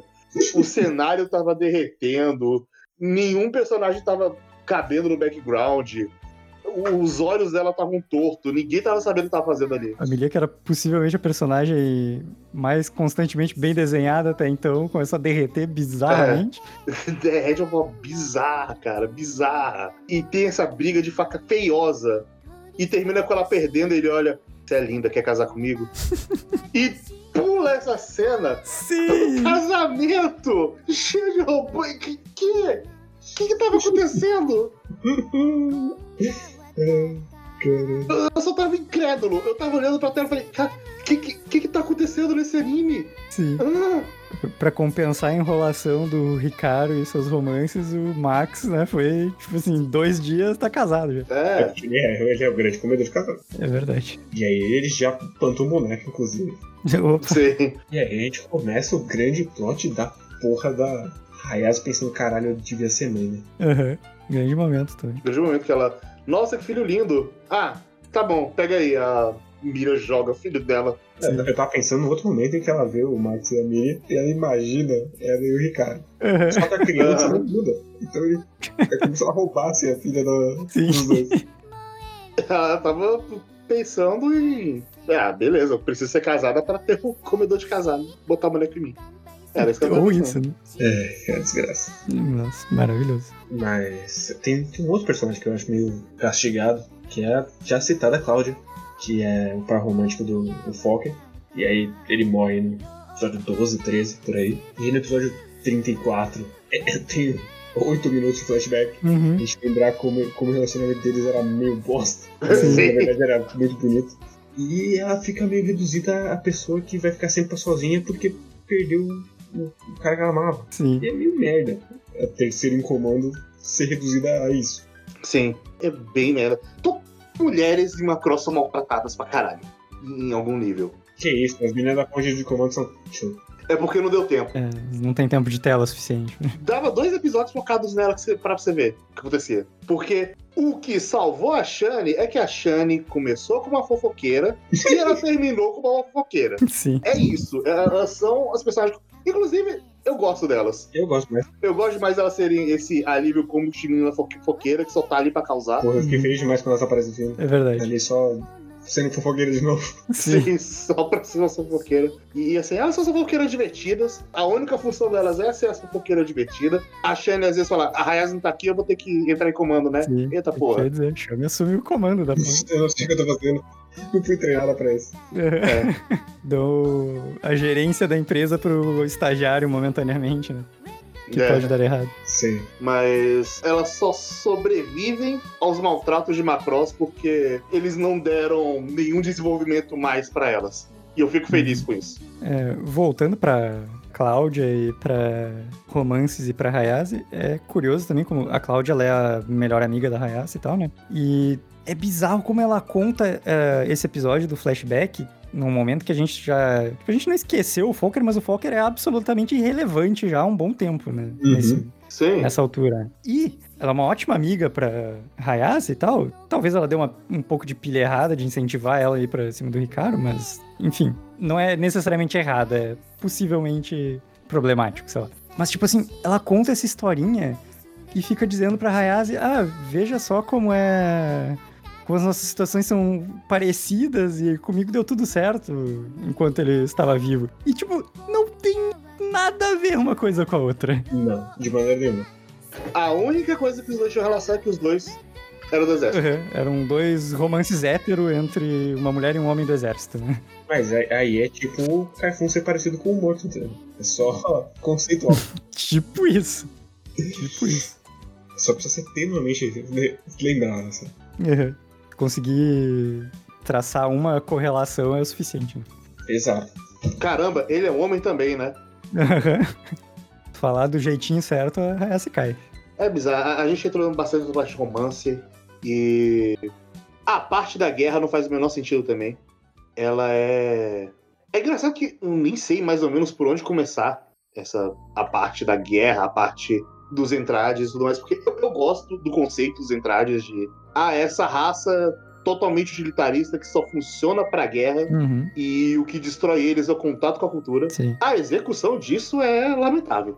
Caralho, é o, o alívio cômico que faz eles entrarem em contato com a cultura é bom demais. Zé. É uns malucos aleatórios. Isso é engraçado. Sim. Inclusive o momento no, no final, quando eles estão vendendo presente de Natal. É, né? aham. botar esses três patetas pra ser o trio de espiões. O único e absolutamente único ponto de cultura que eles levam é a música da Mimei. Então, tipo, caralho, música massa, né? Fala de canção de amor. Caralho, cultura, cultura. é. Até o episódio 27, sei, só isso é Uhum. meio caído também. Podia Sim. ter mais coisas. A gente tem o momento do, do Britai ficando sarcástico, que é um bom momento. Só vou dar uma, uma diminuída na, na legalzice do nosso trio de espiões, que os nomes deles, se ditos em sequência, são Warera Rori Konda. Se você ler isso em japonês, é tipo Warewa Rorikon Da. Ah, Assim, nós somos lolicons. Veja só que maravilha. Eles são os fãs da Minmei que ficam adicionando bonequinhas dela e tudo mais. Incrível. Muito obrigado, Zé. Não precisava saber. Pois é. Mas, ainda seguindo esses entradas, assim, eu, eu acho muito esquisito o tom da série, que ela não decide se ela tá fazendo sério, se ela tá fazendo galhofa. Nossa, tem alguns Sim. episódios que tu fica realmente muito na dúvida, assim. Tipo, é, é pra eu levar isso a sério ou é parte da galhofa? É, E isso, inclusive, no epílogo, que é quando, cara, vocês tinham que ter decidido, vocês não podem fazer o episódio 32 e o 36 na mesma série, com quatro episódios sim. É complicado demais. Mas an- antes da gente chegar mais pra parte do que, dá errado nessa, nesse aspecto do epílogo, eu me incomodo bastante com. Eles têm aquela toda a divisão de homem e mulher que no final não funciona também. Nunca fica claro qual que é a diferença. Sim. Parece que é só uns ficam numa nave e outros ficam na outra. Uhum. Mas antes era, não, a gente não pode se comunicar um com o outro. De repente estão se comunicando o tempo todo. É, porque quando a gente tava gravando episódio a episódio, a gente começa com isso, né? Ah, não, não, não tem contato, não. É eles num lado do universo, a gente do outro lado do universo. Aí começa a ter um- uma leve interação, assim. Eu lembro de ter comentado que, ah, eu, acho que eles são meio que duas forças armadas separadas da mesma raça, sabe? Então eles não têm muito contato, mas não é também que eles são isolados um do outro. E daí, do nada, mais uns dois episódios depois, sem nenhuma explicação, eles estão, tipo, trabalhando junto e fazendo missão colaborativa e blá blá blá. Sim. Interação total, não, não deu pra entender realmente. E eu acho especialmente esquisito, porque, em tese, os entradas estão enfrentando outra galera. Uhum. Nem ideia de quem seja. Não, nunca explicado. Sim, o que eu entendi é que eles são uma raça só de guerra, então eles estavam guerreando entre si só pelo esporte. Não, porque Eles citam outro nome que eu não cheguei a guardar, mas eles citam que eles estão enfrentando uma, uma outra espécie. Não vou lembrar. É, eu também não vou lembrar. E aí tem toda nessa parte lore. O lore dessa série é uma bagunça. E em algum momento a gente vê uma outra nave que é igual a Macross, porque a Macross não é, é da protocultura, no final das contas. Uhum. Depois a gente entra no que, é. E em dado momento, no final da série, a gente vê outra nave igual. E eles olham e falam, putz, a gente não pode entrar aí, vai que tem uma, uma armadilha. E seguem em frente. Sim. Nunca mais É isso. aparece. É isso. Seria muito bom se a gente fosse ali e tal, pra aprender mais e tal. E daí, ah, não, mas vai que tem uma armadilha e tchau. Cara, isso parece muito uma sessão de RPG onde o mestre planejou E os jogadores cagaram. uma. é, ele, ele planejou tudo ali. Aí, não, beleza, vai ter essa nave aqui, eles vão explorar tudo mais, os jogadores cagaram. Uhum. Aí ele não soube o que fazer. Sim. Parece a minha mesa de RPG, que toda semana a gente escolhe um negócio que o mestre não tinha planejado. Tinha, tipo, sei lá, três possibilidades e ele escolhe uma que. A gente escolhe uma que ele não fazia ideia que a gente poderia Vocês, se interessar. vocês descobrem uma quarta. Exatamente. E daí confusões acontecem. Enfim. É tipo macrose. Bom, é confuso também que na parte da, da lore e da como desenvolve o plot também, que a gente começa lá com essa primeira primeiro ataque assim dos Entrades, que era não me lembro exatamente a quantidade, mas eram poucas naves Entrade assim e tal. Era meio que só a galera da Britânia. Sim. E daí, tipo, a Macross é, foge, mete a dobra pra órbita de Plutão. Daí eles começam a meio que encontrar outras naves. Eles encontram a nave do. Começam a tentar voltar pra Terra, né? E meio que fugindo dessas três, quatro, cinco navinhas Zentrad. E eles meio que dão um tiro e fogem. E fica nessa coisa assim. Parece ser uma. A Macross parece uma nave superior, mas não que ela possa dar conta de muitas naves Zentrad, né? E eles descobrem o cachorro louco. É, é na órbita de Marte ou é antes ainda do cachorro louco aparece? É na órbita de Marte. É em Marte, é em Marte. É lá em Marte, quando a gente falou da, do passado da Hayase, também tem a introdução então do cachorro louco, que era um Kamudin, maluco que tava meio que uma posição defensiva ali do exército Zentrad. Uhum. Que é- inclusive ele faz muito pouco sentido dentro do que foi estabelecido dos Zentrad. Sim. São esses caras criados pra guerra, que são muito regrados, mas ele é um anárquico Uhum. maluco. Ele faz o que dá na telha. E ele nunca é punido por ser um anar- Nunca. por maluco. Ele só faz merda e nunca é punido por isso. Não, E ele vira o fila- vilão final. maravilhoso. E ele é um personagem que tem um ego do tamanho da lua. Ele falha vez após vez. Foda-se. Isso não afeta ele de maneira. Ele nunca chega nem perto de conseguir destruir a Macross, que eu- acaba virando a obsessão dele, né? Mas ele segue no- convencido de que não, é... vai dar bom. Mas você tava falando do, do tanto de naves, que é que a gente vê tanta nave o tempo todo que toda a atenção vai sendo simplesmente evaporada durante essa série. Sim, Sim. O que eu queria dizer daí é que, nesse sentido, é que eles vão, vão voltando e vão enfrentando mais naves, daí, tipo assim, eles vão voltando pra órbita da Terra, e daí o Kamujin vai perseguindo eles, junto com o pelotão dele ali e tal, e vai acumulando mais gente atrás deles e tal. É. Porque tem al- alguns momentos que tu não entende por que, que eles não, não destroem a Macross logo. Até que em algum momento, do nada, eles resolvem que não, eles querem capturar a Macross. E depois eles desistem de novo, eles querem acabar com a Macross. E fica indo nessa confusão, assim. Basicamente. É. E eu gosto que, de maneira idêntica, são os, o exército na Terra, que tem um plano de negociar paz que não faz o menor sentido.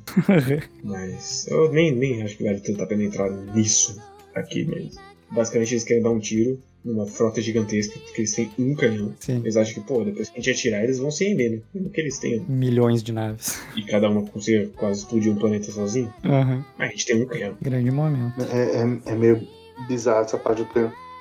Vamos lá, um momento que eu acho bizarro dizer pra Diz é que eles acabam cedendo à protocultura, que é, é- é a cultura humana. Uhum. Tem o clássico momento deles que andam de pau duro com beijo. Sim. Eles, caralho, cultura! Eita porra! E ele- eles querem vivenciar essa cultura, acabam cedendo e se aliando e tudo mais, que leva ao episódio 27, que é uma porcaria, mas depois a gente fala disso. Vira o, o epílogo. E o epílogo abre uma questão interessante de essa raça que só sabe guerrear agora tá tendo esse choque cultural vivendo entre humanos na Terra. Hum, E agora, como é que vai ser? Só que, como o Macross faz de costume, trata isso de uma forma muito merda. Só pra explicar também que a gente tá, já falou algumas várias vezes sobre epílogo, é que quando a gente tava vendo episódio a episódio, a gente meio que definiu que a série tem um final no episódio 27 e depois ela, Continua. ela meio que cria um epílogo realmente, sabe? Tem um- uma resolução de guerra e daí começa a tratar o novo mundo, assim. De uma forma totalmente. Os conflitos são meio estranhos. Tipo assim, não é que tem uma, uma nova saga, sabe? É uma série de Uhum. pequenas coisinhas que estão acontecendo nesse novo mundo que se estabeleceu na conclusão do 27. E aí ela termina no mesmo lugar do 27. Sim. Sim. Mas, cara, falando disso, assim, é muito esquisito por vários motivos. O primeiro deles é que depois eles, eles ficam o tempo todo caralho, mas eles podem, os entrades podem voltar, né? Sim. Mas o grande conflito é os entrades que estão na Terra, que estão meio ilhados ali, eles estão com tédio da, da paz. Porque eles Uhum. ainda têm o impulso de voltar a guerrear. Porque a cultura, no final das contas, não foi o suficiente. Sim, que, porra, puta negócio da hora, né? Como é que essa raça que não lidava com cultura, só sabia guerrear, passou a ter interação com os humanos e tal, aproveitar essas coisas que a gente aproveita. Só que passado esse encantamento inicial, e aí, tá ligado? E, e os que cansarem disso, né? Era outra coisa que tinha um potencial bem grande pra ser explorado, assim. Mas pra variar, não foi bem explorado. Sim, até porque, porque tem a primeira pergunta mais inicial que é tipo, tá, mas vocês ainda têm um exército. É só botar eles lá. Sim. Sim. Mas a resposta do Macross, ele dá uma pseudo-resposta ali de, bom, a gente vai ter que confiar, né? É igual os humanos. Mas isso não resolve o conflito e o outro é, ah, vamos esquecer então. Deixa eu seguir em frente. Aham. Maravilhoso. É meio bizarro, assim. Como ele, ele cria esse conflito que ele não precisava existir, aí o Camujin, ele tava infiltrado pra guerrear, porque sim. Eu honestamente não entendi a função do Camujin como vilão fi- final. E nem de qual é dele com a comandante Lápis, do alguma exército, coisa. a Lápis, que é a comandante final, que ela ficava lá infiltrada com eles também. Uhum. E meio que virou que eles também estavam culturizados, mas gostavam da guerra mesmo assim. Sim. Então eles falaram, ô, vamos fazer uma cultura aqui. E eles pegavam. Sim. Nós vamos fazer cultura depois. E eu, eu não entendo porque o Kamuji também só não foi embora quando ele conseguiu o, o, o dito motor, assim. Mas esse, esse epílogo, já que a gente entrou nele, tem várias questões inte- interessantes. A questão de os entradas ter o direito de crescer e diminuir quando ele quiser, também é legal. É, tem uma máquina que faz isso. né? Mas que também é levado do jeito mais imbecil. Que é uma medição de pau entre o Kaifun e o Ricardo. É uma merda. Sim. Onde tem claramente um lado certo e. Sim, porque existe um contexto específico que um lado tá certo e o outro só tá. "Ah, ah, meu pai é maior que o seu. Ah, Uhum. mimei. Né? E aí a gente chega no episódio 27, em que rola um ataque em massa à Terra, enquanto eles estão numa pseudo-batalha final, por algum motivo, porque o roteiro falou, putz, tem que acabar esse arco, né? Então ele teleporta a base Zentrade, não tem um trabalho muito bom de justificar porque que eles estão invadindo de uma vez a Terra agora. Sim. E daí a gente tem o grande momento em que a Terra é obliterada, basicamente. Ela vira um deserto, mas a Hayase que tava na Terra sobrevive, porque sim, foi o plot, Uhum. que ela é a única pessoa que sobrevive da Terra. Sim. E aí o Ricardo vai lá salvar ela, olha pro planeta devastado e fala: pelo menos a gente tem uma outra, né? Uhum. E é um momento bonito. De porra, morreu a humanidade, mas pelo menos eu consegui uma namorada. Uhum. É, cara, é de tão mau gosto, mas de tão mau gosto. E, e eu lembro que eu tava um pouquinho, um pouquinho esperançoso com o episódio 27, porque eu lembro de ler em alguns lugares de que, ah, esse episódio foi super bem dirigido, tem o Hideaki Anno fazendo coisas nesse episódio, tem coisas que se inspiraram em cenas do episódio 27. Eu falei, porra, deve ser o ápice da série. Eu realmente fazia uns 12 episódios que o que a cada dois eles estavam. Não, mas o 27 vai ser bom, galera. Foco, força e fé.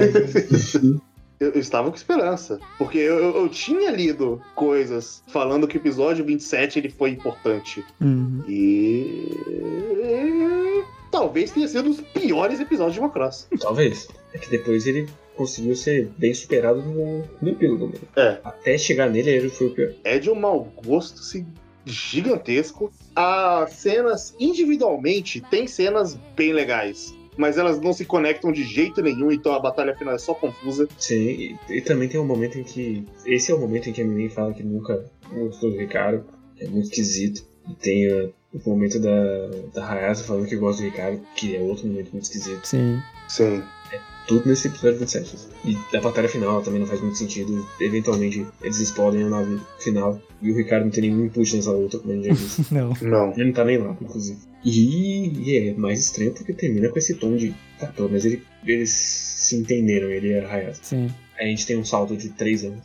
A gente descobre que nada aconteceu na relação dos dois. Ah, cara. E ficou só lamentando eventualmente a Minmei e, e não fazendo nada em relação a isso também e não fazendo nada em relação a, a Hayase. Maravilhoso. Que é isso, ele ficou olhando o alvozinho de fotos. Com fotos da Minmei que ele não tá junto, que deixa meio creepy. Sim. Uhum. Mas eu acho que é isso da série Macross. Não, a gente tem o segundo final, né? No 36. Ah, é, né? Que é um. É, Eu, eu, eu achei o final bem patético, assim, de maneira geral. Primeiro porque o, o Kamujin se mata, e é isso. Uhum. é. E é tipo, quatro episódios atrás ele tava sendo tratado como a equipe Rocket já, mas aí ele volta como esse vilão super do mal que explode cidades. E tem um drama muito esquisito da Mimei olhando pra tudo explodindo e falando: Mas Ricardo, por que, que você tá indo salvar as pessoas? Não é? Sim, é, é muito bizarro ela. Não, fica aqui, sai do exército. É. Agora, assim, não, prote... tipo, não faz o menor sentido, assim. é, E faz menos sentido ele fala: Não, eu vou ficar no exército. E ele não faz nada da batalha final. Uhum. Ele se resolve sozinho. Ele entra no aviãozinho, ele vai pra cima da nave do Kamujin, sei lá, acho que ele abate um caça alienígena e daí ele sai do caminho do raio daí. É só o que ele faz. E aí a nave atravessa a Macross e não mata nenhum personagem. É. Também é bem esquisito. E aí tem, nossa, antes disso tem uma tentativa patética, eles falam, vamos pra ponte de comando onde tudo acontecia, nossa, nostalgia, kaká. E aí, Uhum. no final é quando eles na ponte de comando antiga. É bem patético, bem patético. Complicado. Aí eles vão lá, derrota o Camujin, que ele fala: Vamos fazer uma cultura? Vamos. e acaba. E tem uma ideia que é levantada no último episódio. Tem, que é boa, mas né? A essa altura do campeonato. é assim, mesmo no 36, na hora que ele levanta essa bola da Hayase embora, eu falei, ah, pô, seria mó legal se ele esquecesse o Camujin e no final fosse ela voando com uma nave Sim. em direção ao futuro. Não, Eu, por alguns segundos, acreditei que ali ia ser o. Digamos assim, não é não é exatamente o, o gancho, mas o que as séries futuras de Macross usariam como gancho pra existência delas, sabe? Que seria tipo assim: ah, a Hayase foi a- a- uma das que fez as primeiras naves réplicas da Macross, digamos assim, né? as outras Macross. Uhum. Mas não, não, não deu não. Não, mas é, eu, eu- eu gosto dessa ideia de falar: não, existe um monte de alienígena, se a gente ficar só na Terra vai destruir tudo. Será que é válido a gente fazer outras macros, viajar pelo mundo e pelo espaço, pelas galáxias e espalhar cultura? Sim. Espalhar a, a nossa ideia pela galáxia para a humanidade e a cultura não morrerem? É um ponto interessante. Sim, bastante. Pena que ele só é levantado no último episódio e não vai pra outro lugar. Isso é triste. demais. E aí a gente termina com meio que a definição, talvez, quem sabe, do casal que o Ricardo vai formar finalmente. Sim, que é com a Hayase porque a Mie foi embora. Que ela vai subir na nave da Hayase quando ela tiver canções de, verdade. Que também é um conflito que surgiu no episódio anterior. Uhum. Sim. Inclusive ela vai embora andando no deserto sozinha, que é, é a parte calma do personagem né? Sim. Assim, dá pra se dizer que talvez ela tenha morrido dois episódios depois, se tivesse, Né? de fome no exército, no, no- do deserto. Mas ela, "Ah, eu vou conhecer lugares novos, vou cantar e vou sozinho, e você fica aí, Ricardo, com sua namorada, e o cara fala, beleza. E meio que é isso. Né? E fim desta bela história, tão bem construída. E aí a gente tem o filme. É, mas e aí? E se Macross fosse bom?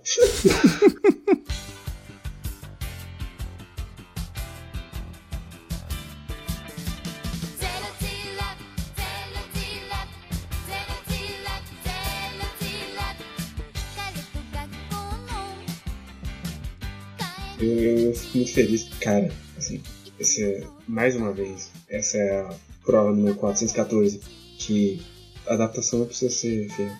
Só precisa ser boa. Sim. E outra coisa, eu queria muito que outras séries tivessem a oportunidade de ter um filme dessa qualidade. Opa! De fato. É incrível que Macross não merecia essa chance e ele ganhou. Não, não merecia de maneira nenhuma. Sim. Mas obrigado por existir. Curioso que a gente fala que. Agora eu perdi aqui, não anotei, eu perdi, mas quanto ao, ao sucesso da série, que a gente não entende, mas eu tinha uns dados aqui que, inclusive, Macross passava, tipo, domingo, duas da tarde, um negócio assim. E ele tinha uma audiência pífia. É tipo, sei lá, 2%, 3% de audiência, assim. E daí ele passou pra uma. pra quarta ou quinta noite, e daí ele passou a ter 36% de audiência no horário, em determinado ponto da série. Eu acho bizarríssimo. E a série fez um sucesso gigantesco.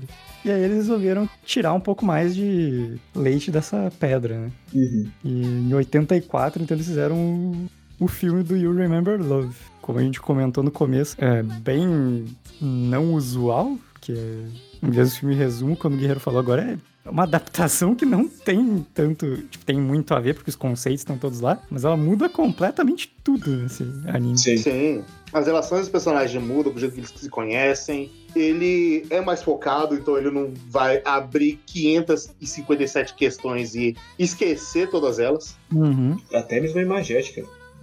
Como parece os Entrade e a gente é apresentado com os meio Entrade. Sim. Que dessa vez eles de fato separam as mulheres e os homens em duas facções. Uhum. Isso. Estão em guerra entre si. Sim, faz muito mais sentido. Eles respondem essa questão. Então, de fato, é alguém olhando e falando: Nossa, e se essa história fosse boa? Vou tentar contar aqui. E assim, sem sacanagem, só o primeiro plano, que é a Macross acendendo no fundo, tem uma produção melhor que a série inteira. Sei.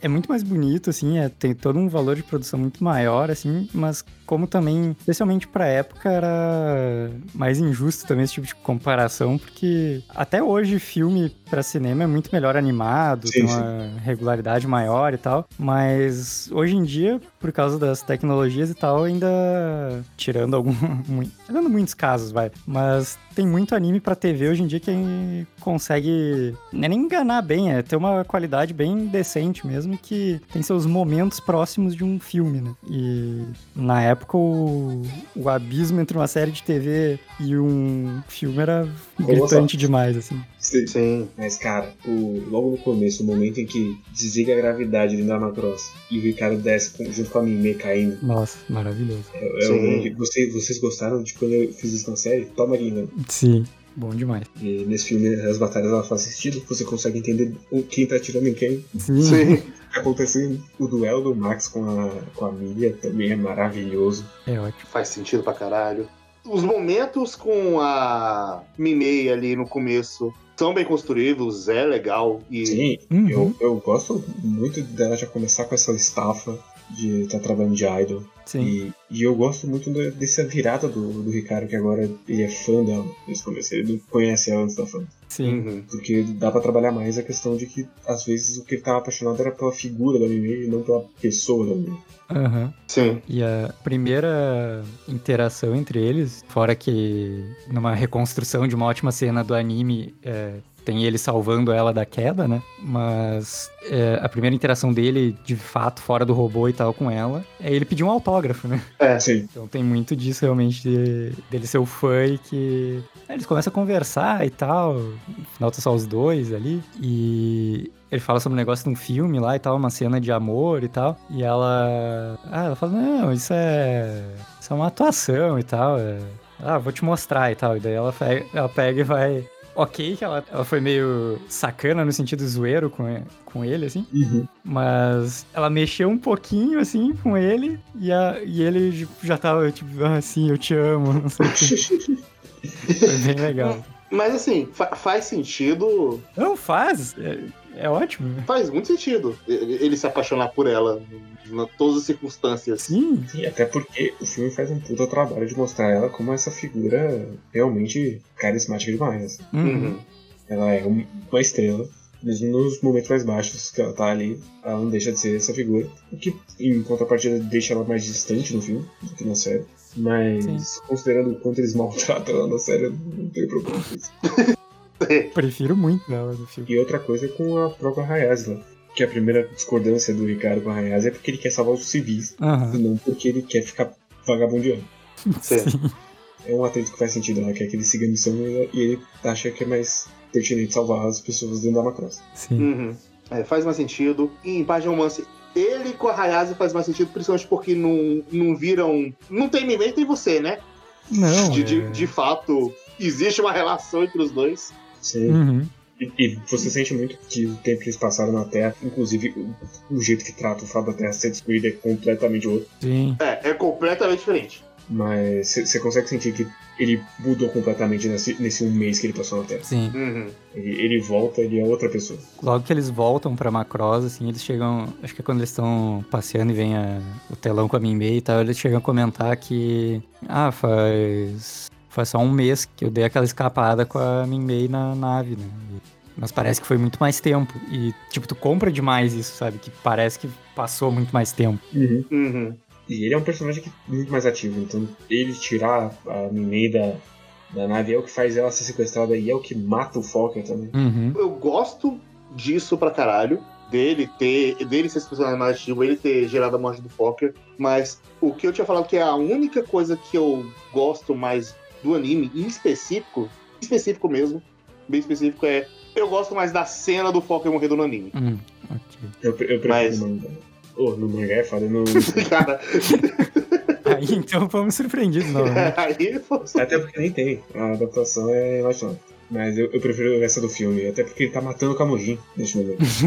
É, Isso de fato é um bom ponto, mas eu gosto da cena no anime do Fokker vai lá, toca a musiquinha e ele acaba não aguentando, morrendo ali. O, o enterro. Eu acho melhor individualmente, isoladamente no anime, mas tudo ao redor que gera, que me leva até ali, obviamente é melhor no filme. Sim, eu, eu gosto do anime que ela é mais mundana, essa é mais visceral. Uhum. Esse filme como um todo ele é mais, mais visceral, mais Sim. espetáculo. É, não, ele é.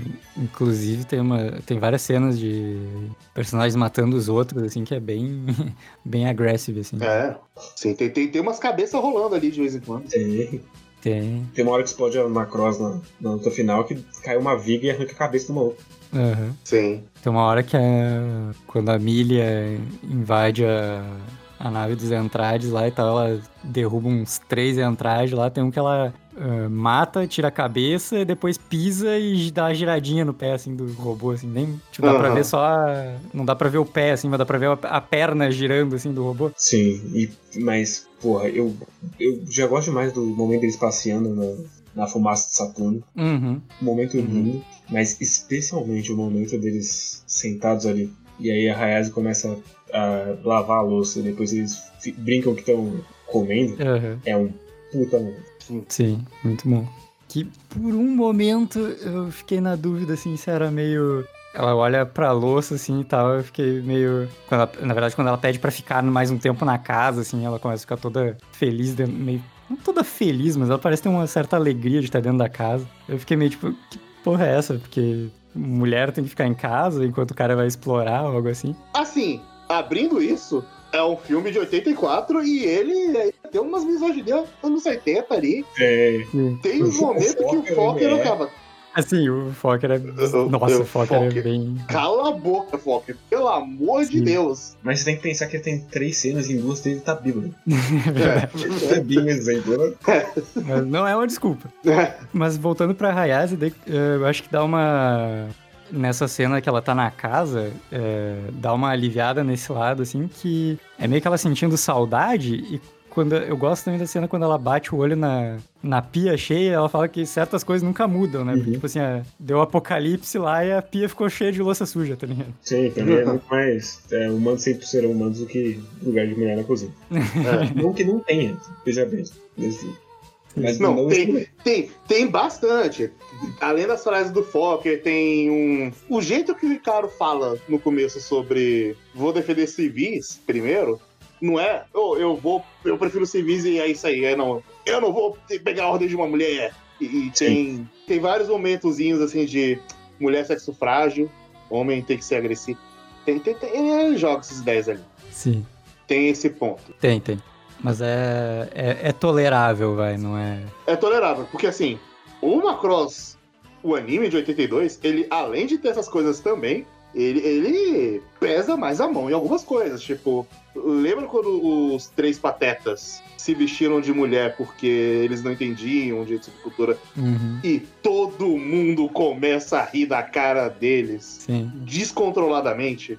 Aquilo, aquilo no anime era o momento. Sim, porra, o- o final do, do Global falando que a mulher sempre desiste do exército por causa do macho também. Uhum. Nossa. É, realmente. Ela vai, ela vai apresentar a carta de demissão e daí, tipo assim, ó, é por causa do Ricardo. Como você sabe? É, Ah, sempre que uma mulher desiste do exército é por causa de um homem. sim. É, é onde um mau gosto tremendo. É, mas enfim, filme. É, é ótimo como parece que pegaram pra fazer o filme, tipo assim, todos os conceitos legais que o Macross teve, que tinham potencial, e daí eles olharam quantos desses a gente consegue amarrar numa coisa só. E daí eles foram cortando algumas coisas que não precisavam e deixaram só uma referência aqui, outra ali. Uhum. E ficou uma coisa muito redondinha, onde a gente não vê certas coisas, tipo o passado da Hayase e tal, que teve todo um- uns dois episódios lá de, de Marte e tal. Ele é um flashbackzinho bem. Sim, eu Rápido só e- subentendido ali que ela, ah, ela desiste, ela perdeu esse maluco e ela desistiu. E Sim. focou na carreira.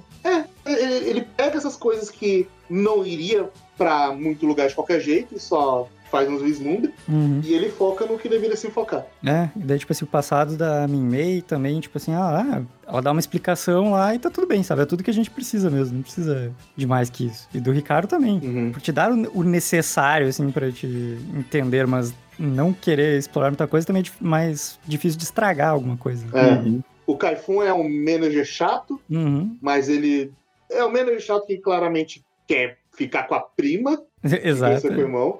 Só, só que ele não é a pior pessoa do universo. Não, ele, é- ele fica bem limitadinho no canto dele ali e tal. Ele Uhum. tem pouca participação. Inclusive, eu, eu gosto de como na cena do. da faz cultura aí, mostra um beijo, Demonstra cultura. umas cultura, se beija aí, se beija aí. Quando o Kaifun beija, a Mimei tá escondendo o lábio ali, claramente não tá Uhum. querendo. Então, pelo- os personagens eles não estão num vai e não vai, vai e não vai por motivo nenhum. Não, tu, tu compra tudo. Quem faz a transformação dentro dos entradas não é dos três patetas, é a própria Minei. Sim. Uhum, Também faz muito mais sentido que é- eles querem o espécime e aí o espécime acaba destruindo eles. Uhum. sim. Eu, eu gosto muito do design do, do chefe, tanto do, dos entradas quanto dos neutrades. São Sim, bem bom. basicamente uns robôs meio, meio orgânico, meio máquina. Sim, sim. Os designs são muito legais. E faz mais sentido também, porque daí fica uma coisa assim, ah, a, protocultura criou eles, né? E eles ficam criando os, os Entrades e as Beltrades. Uhum.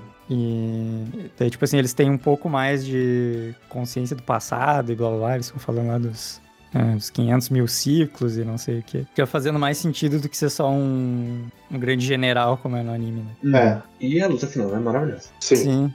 Todas as lutinhas são muito boas. Piu-piu-piu de qualidade. Os Piu Piu Piu são de qualidade. Ao, ao contrário do episódio 27, a Minei na canção final tá bem encaixada ali na direção, as coisas. Sim. Uhum. E, sei lá, os três personagens tiveram ação nisso. Foi a Sim. Hayase que traduziu, ela que cantou. E o Ricardo evaporou a cara do, do computador. Uhum, sim. Uma cena maravilhosa dele metralhando com três armas diferentes. Bom demais. sim. Mas antes disso, eu gosto muito do, do confronto final ali. Dele, da Mimei abraçando o Ricardo por trás. Aí a chega e você fala, ah, meu Deus, vai ser de novo. Aí ele fala, não, Não.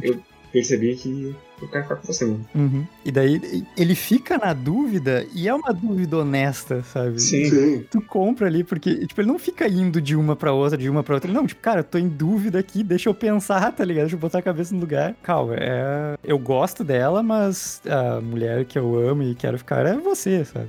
É? Uhum. E mesmo o fechamento dele com a Mimei também é muito bom. Sim, Ela falando, ah, eu queria que todo mundo morresse e ficar só nós dois. E aí ele que chegou- chegou na Terra e viu o que, que é só sobrar duas pessoas. É. Uhum. Eu Não, você tá maluco. Aí ele dá um tapa nela porque todo mecha tem uma cota de tapas.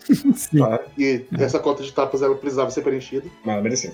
É sim, é um belo e merecido. tapa. É, ela mereceu. Ela falar isso, ela mereceu o tapa mesmo. Ela meio que vai se recompondo também, mas não é de uma hora pra outra, ela não não é imediatamente ela vai cantar, então, tipo, é, tudo funciona mais organicamente melhor nesse filme. Sim. Uhum. Os personagens são personagens. Veja só. Não é? Então, ela- quando ele, ele dá esse esporro nela, daí ela, tipo, ela entende que ela falou merda, mas ela não, não transforma imediatamente, sabe? Ela vai digerindo aquilo, meio que vai fazer o que ele quer, mas, tipo, vai meio a contragosto até que, em certo momento, tá, beleza, ela encara e realmente vai e faz realmente querendo fazer, sabe? É, e Uhum. e mesmo durante o- a apresentação ela vai mudando. Ela Sim. se torna segura de verdade quando os próprios entradas falam, não, agora a gente vai defender vocês aí. Uhum. Sim. Que a protocultura é importante demais. Inclusive tem uma frase que é muito bonita ali, que é ele olhando e falando, caralho, será que a gente pode ter cultura novamente? Sim. Uhum. Inclusive, essa. Passa a ter essa, essa mensagem muito melhor elaborada que a gente, no, fim, com a série, a gente não entende se ela quer passar esse tipo de mensagem. Que é tipo assim, não, a cultura pode vencer a guerra, sabe? E nós vamos vencer a. Nós vamos vencer essa raça que tá aí só pra guerrear e tal. Beleza, nós vamos. Obviamente, nós vamos ter que usar de violência pra tal, mas nós vamos usar a cultura para isso também. E nós vamos convencer as. As raças a também absorverem cultura e tal, que é o que tu falou da. Tipo, ah, será que nós podemos ter cultura novamente? Sim. E aí eles passam a ter como alvo, tipo assim, não, o nosso objetivo é destruir lá o, o computador e tal, o chefão. Deixa eu- É, ele é bem mais focado nessa ideia de vamos espalhar a cultura e impedir. Não a guerra, ele ele é bem mais conciso nessa ideia mais antibélica de vamos aproveitar a nossa parte cultural e não a nossa parte de guerra, essa parte militarizada, vamos, Uhum. Do you remember love? va- vamos ignorar. Que tal não fazer Talakakai? Sim. Sim. E eu, eu gosto muito do, do fechamento da, da própria Raiz falando, ah, essa é só uma música qualquer de amor. Sim, É. Era, era uma música pop aí. É, meio que por coincidência foi o que sobrou, né? Uhum. Ela fala alguma coisa no sentido de. Não é nem por coincidência, que, sei lá, devia ser a música mais popular daquele período específico, e daí era, foi a que a gente achou porque era a que tava mais presente, né? Uhum. Será que alguma civilização vai encontrar barões da pisadinha e vai salvar o mundo? Depende, se o. Tem que ser que o apocalipse tem que chegar bem rápido, então, né? Diz que troque a moda, no caso. É. Não vai porque é tudo digital. É verdade. E, inclusive, boa música, muito boa música, Sim. Sim. é verdade. É a melhor, inclusive. Sim. É a música que dá nome pro filme. E na pesquisinha aqui sobre o sobre Macross e tal, é, ano, ano passado não, em 2019 teve uma grande pesquisa da NHK sobre diversas questões sobre Macross aí, que envolviam a era sobre comemoração aos 25 anos da do filme, eu acho. E aí, tipo, eles fizeram as pesquisas de o anime mais popular, que ganhou o Frontier. Em segundo ficou Do You Remember Love. Depois ficou o 7, depois ficou um filme do Frontier. E o. o Macross original não entrou no top 10. Ora, ora. Olha só. Tem, Ora, tem ora. mais de 10? Estou surpreso. Na pesquisa de personagem mais popular, ganhou a Cheryl Nome do Frontier. Ah, depois ficou uma do Macross 7, Macross Frontier. Vai entrar em sexto a Lin Min Mei do, do Do You Remember Love, não da série. E a única que tem da, das séries originais no top 10. Ah, tem mechas mais populares também. Daí entrou o aviãozinho do, do original, que é o mesmo do Remember Love, entrou em segundo. O do Fokker especificamente, que é mais estiloso. E na canção mais popular, que é a última, é Do You Remember Love, ou Ai Oboetei Masuka, foi a terminou em primeiro. E é a única também do. A única das musiquinhas da, de Idol que o primeiro Macross colocou no top 10. Uma pena que não foi My Boyfriend's Apart. É? Uma injustiça. Mas só uma correção, eu acho que 2019 é 35 anos, não é 25 anos. Isso, 35, perdão. Mas é isso, né? O Do You Remember Love foi, foi uma coisa feliz, assim, porque senão eu estaria muito mais amargo com o Macross. Não, é, de- tipo, depois de ter assistido o filme, depois da série, assim, tipo, eu terminei positivaço, assim, com... Nossa, quero, quero ver mais Macross eventualmente, sabe? Eu- Não agora, mas... Já baixei o Plus, inclusive, Olha, pra ver.